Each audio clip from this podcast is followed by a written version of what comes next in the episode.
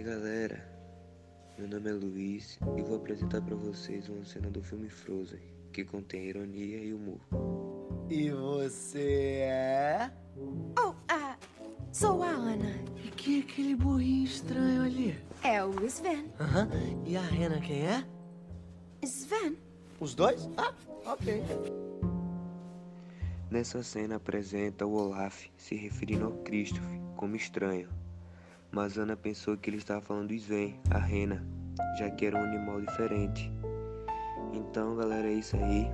Espero que vocês gostem.